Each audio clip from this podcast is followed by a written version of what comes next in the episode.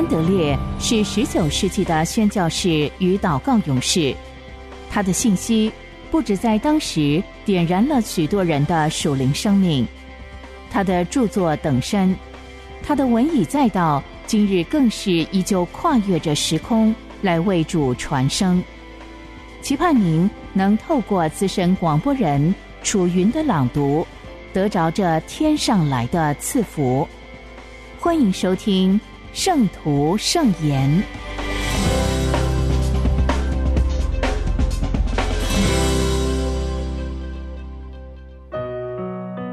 在基督里的祷告学校，单独与神同在。马太福音第六章，你祷告的时候，要进你的内屋，关上门。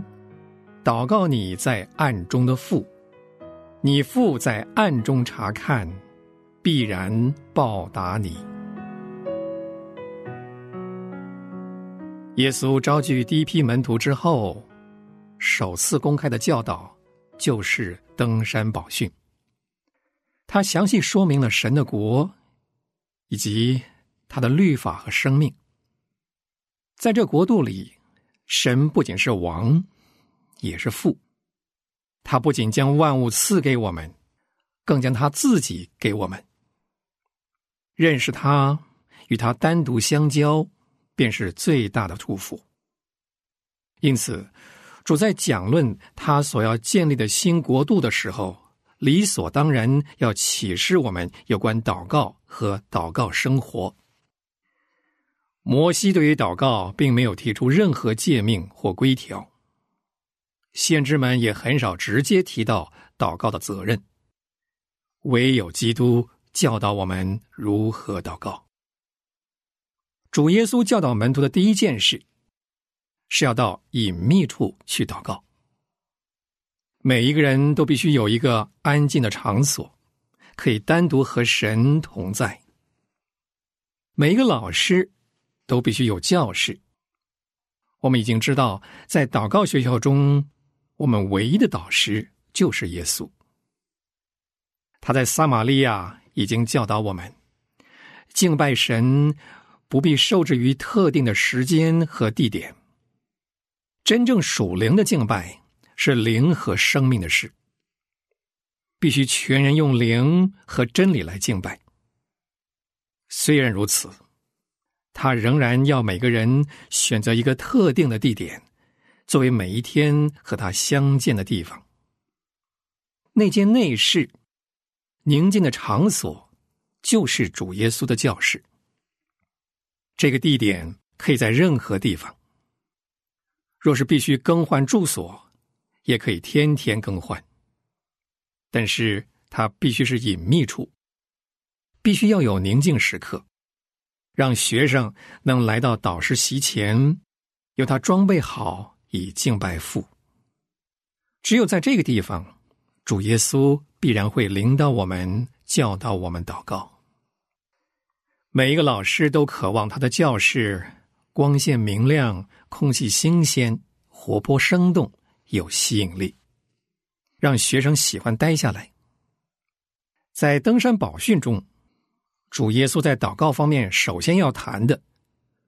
就是向我们描绘这件内饰何等吸引人。若我们仔细听，就会立刻注意到，他告诉我们留在那儿是第一要事。他三次提到父，祷告你在暗中的父，你的父必然报答你。你们所需用的，你们的父早已经知道了。在隐秘处祷告的第一要事。就是，我必须在那里遇见我的父。在祷告内室中照耀的光，必须是天上父神的光。那主耶稣用来充满内室的属天空气，也就是你我在其间呼吸和祷告的，正是神无尽的父爱。因此，我们所有的思想祷告。都会像小孩一般单纯恳切，交托在父的手中。这就是主耶稣要教导我们的。他将我们带到父面前，在那里，我们的祷告必然有功效。让我们仔细聆听主耶稣的教导。第一，祷告你在暗中的父。神将他自己向我们肉眼隐藏。若我们敬拜神的时候，内心只充满自己的想法，就不能遇见神，因为他是灵，是眼不能见的。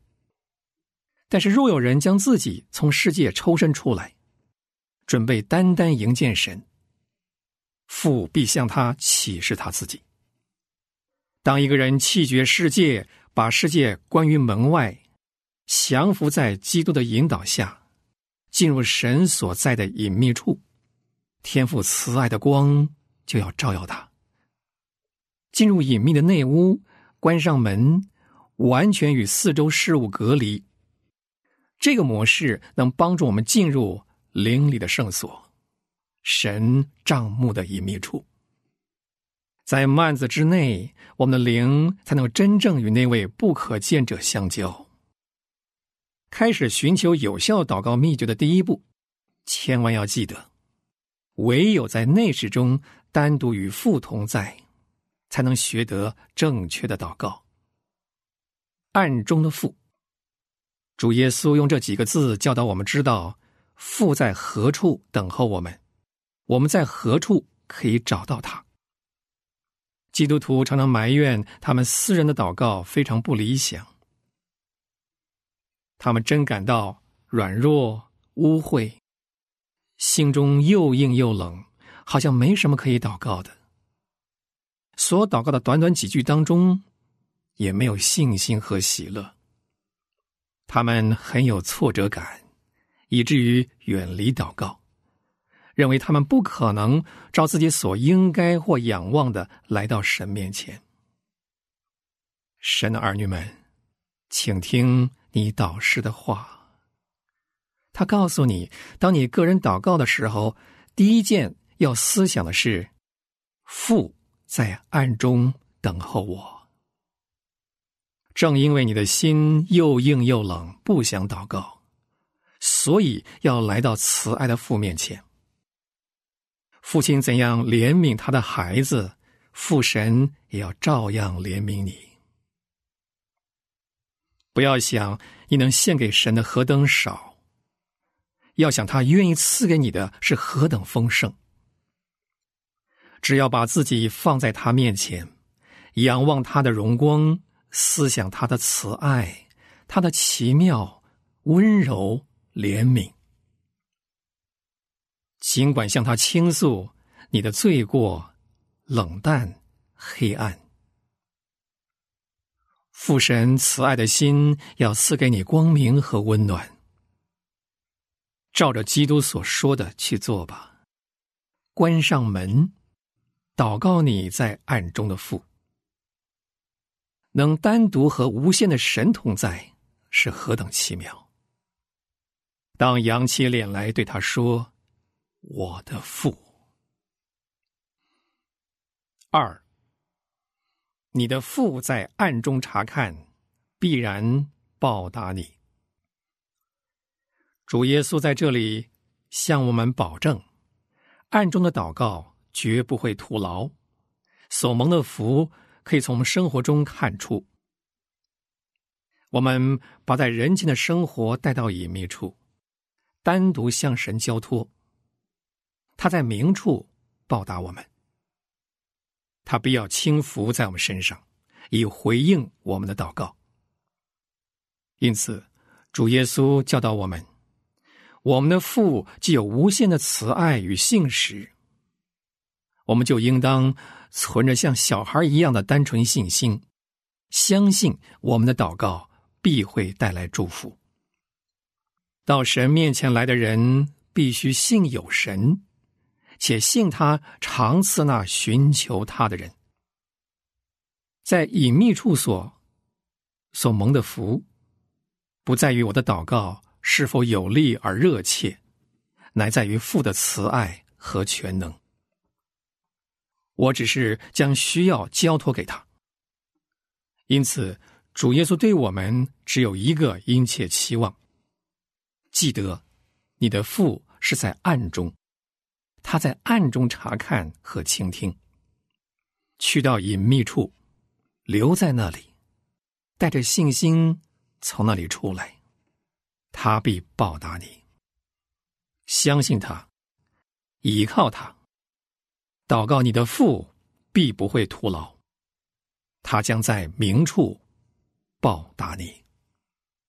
三，你们没有祈求以先，你们所需用的，你们的父早已经知道了。基督进一步要坚定我们对天父慈爱的信心。他说了这第三句话。乍看之下，这句话似乎是说不必祷告了，因为我们所需用的，父比我们知道的更清楚。但是，当我们更深入思想祷告的意义，这个真理会大大增强我们的信心。这句话乃是教导我们。我们不必像异教徒声嘶力竭、急躁万分的强迫一位不情愿的神倾听我们的祷告。这个真理让我们在祷告中静默思想：我的父确实知道我所需要的吗？一旦我们在圣灵引导下确信我们所求的是照他的话，我们需要看见神的荣耀。这个真理。就给我们奇妙的信心，让我们说：“我的父知道我所需用的，他一定会赐给我。”若是神的应允迟延，这个真理会教导我们在静默中忍耐等候。父啊，你知道我的需要。我们的导师基督何等乐意在我们里面培育这孩子般的单纯和自由。这是何等的福气！当我们亲近神的时候，让我们扬起脸来，等候他，直到他的灵在我们里面动工。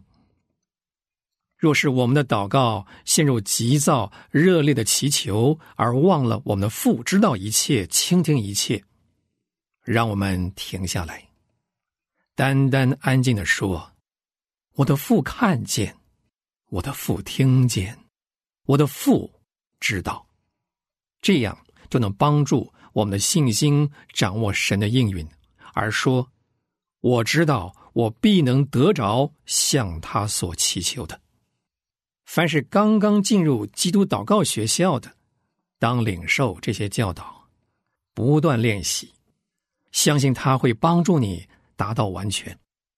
多多待在内室，关上门。远离人，亲近神，父就在那里等候你。主耶稣也在那里，要教导你祷告。在暗中单独与神同在，这将是你最大的喜乐。相信天父在明处报答你暗中的祷告，你绝不会不蒙祝福。这将成为你每天的力量。天父知道。你需要你所求的，你能将一切需要带到世人座前，确信你的神必然照着他在基督里丰富的荣耀供应一切，这将使你完全自由。祷告的救主，我全心赞美你，因为你选定要以内室作为你的学校。你在那里和每一位学生单独会面，向他启示父神。我的主，坚固我对父神慈爱的信心，以至于每当我感到污秽或烦恼的时候，第一个念头就是来到他等候我的地方，知道在那里祷告，绝不会让基督里的丰富落空。让我深知，在我未祈求以先，他已经知道我的需要，因此在信心中能有极大的安息，相信他必赏赐他的孩子一切所需要的。主啊，让祷告的隐秘处成为我在世上最喜爱的地方。主，垂听我的祷告，祝福一切进入内室的信徒。求你彰显父神温柔的慈爱，释放所有的青年基督徒，让他们不再以暗中的祷告作为一种责任或重担，引导他们明白，那是他们生命中最大的特权，是喜乐和祝福。求你带回所有曾经受挫折的人，因为他们不知道如何向你祷告。求你让他们明白，只要空空的来到父面前，父要赏赐他们一切。父真乐意这样做，并非人要献给父什么，而是父等候要赐给人一切。但愿这成为他们唯一的思想。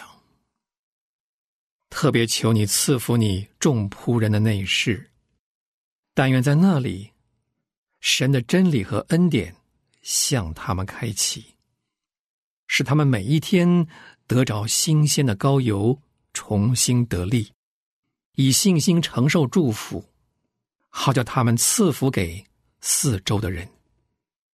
主啊，求你带领所有的人都进入内室，与你与父更加亲近。阿门。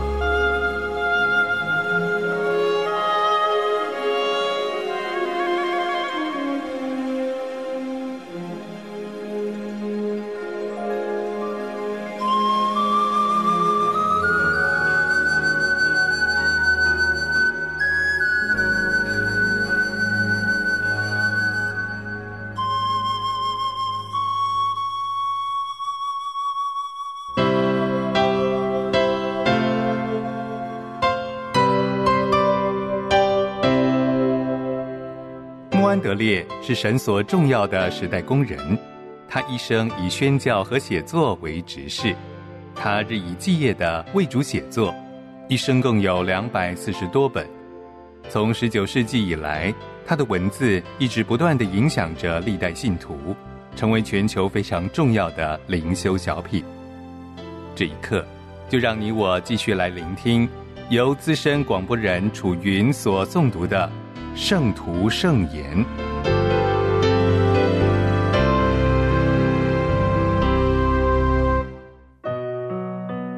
做完全人，存完全的心。西西家就转脸朝墙，祷告耶和华说：“耶和华，求你纪念我在你面前。”怎样存完全的心，按诚实行事，有做你眼中看为善的，西西家就痛哭了。以赛亚出来还没有到中院，耶和华的话就临到他说：“你回去，告诉我民的君西西家说，耶和华你祖大卫的神如此说：我听见了你的祷告。”看见了你的眼泪，我必医治你。列王记下二十章二到五节，这就是像小孩子存着纯全的心与神相交。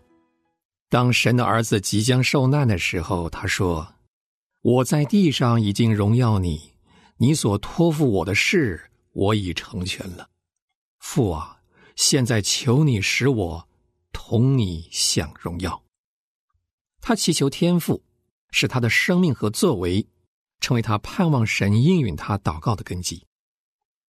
神的仆人西西家也是这样向神祈求，不是求神怜悯，乃是相信神并非不义，竟忘记你们所做的功和你们为他名所显的爱心。他知道，神要纪念他在神面前怎样存完全的心。这些话首先要使我们想到，凡是在神面前存完全心的人，也能晓得，这可能是一件关乎良心的事。我们应该考察圣经对他所做的见证，西西家行耶和华眼中看为正的事，效法他祖大卫一切所行的。接下来。就是这种在神眼中看为正的生命所具备的种种生命。经上说，他倚靠耶和华以色列的神，专靠耶和华，总不离开，谨守耶和华所吩咐摩西的诫命。耶和华与他同在，他的生命充满了信心和爱，顺服和忍耐，并且主也与他同在。他是我们在圣经中读到的众圣徒中的一位，都因信得到了美好的证据。他们得着了见证，知道自己得以称义了，并且蒙神喜悦。我们要寻求得着这种蒙福的认识。保罗在得着的时候就写道：“我们所夸的是自己的良心。”见证我们凭着圣洁和诚实，在世为人不靠人的聪明，乃靠神的智慧。使徒约翰说：“亲爱的弟兄啊，我们的心若不责备我们，就可以向神坦然无惧了，并且我们一切所求的就从他得着，因为我们遵守他的命令，行他所喜悦的事。”我们若是要得着完全的平安和幸福的心，我们若是要坦然的行在神面前，行在圣经所说的蒙福的荣光里面，就必须晓得我们在神面前存着完全的心。西西家所做的祷告，还教我们第二个功课：我们认识到自己存着完全的心，就会给祷告带来奇妙的能力。你们要反复阅读他祷告所说的话，留心考察他是何等明确的祈求，像这样存着完全的心。你们也要反复阅读从约翰的书信当中所引用的话，看看他是如何清楚明确的说：“我们一切所求的就从他得着，因为我们遵守他的命令。”我们若是存着这样的心，就不会定我们的罪。晓得我们在神面前得以完全，使我们坦然无惧了。也许每一位听到这些内容的人都能见证说，有时候他们并没有向神存完全的心，这一切竟然阻碍了他幸福神的心和祷告。他们一想到这些，内心就痛苦不堪。错误的看待在神面前存完全的心，以及在像西西家一样祷告时自以为意所带来的危险，往往就使我们根本无法得到勇气，也无法得着信心的保障，无法相信神要应允我们所做的祷告。尽管约翰把他们不责备我们的心联系在一起，我们要把自己一切偏见都舍弃了。学会把神的话当作是我们信心的唯一法则和尺度。我们每天所做的祷告，都要使我们重新想起神要我们存完全的心。也许这是新的机遇，考验我们是否像小孩子一样承认自己在神面前存完全的心。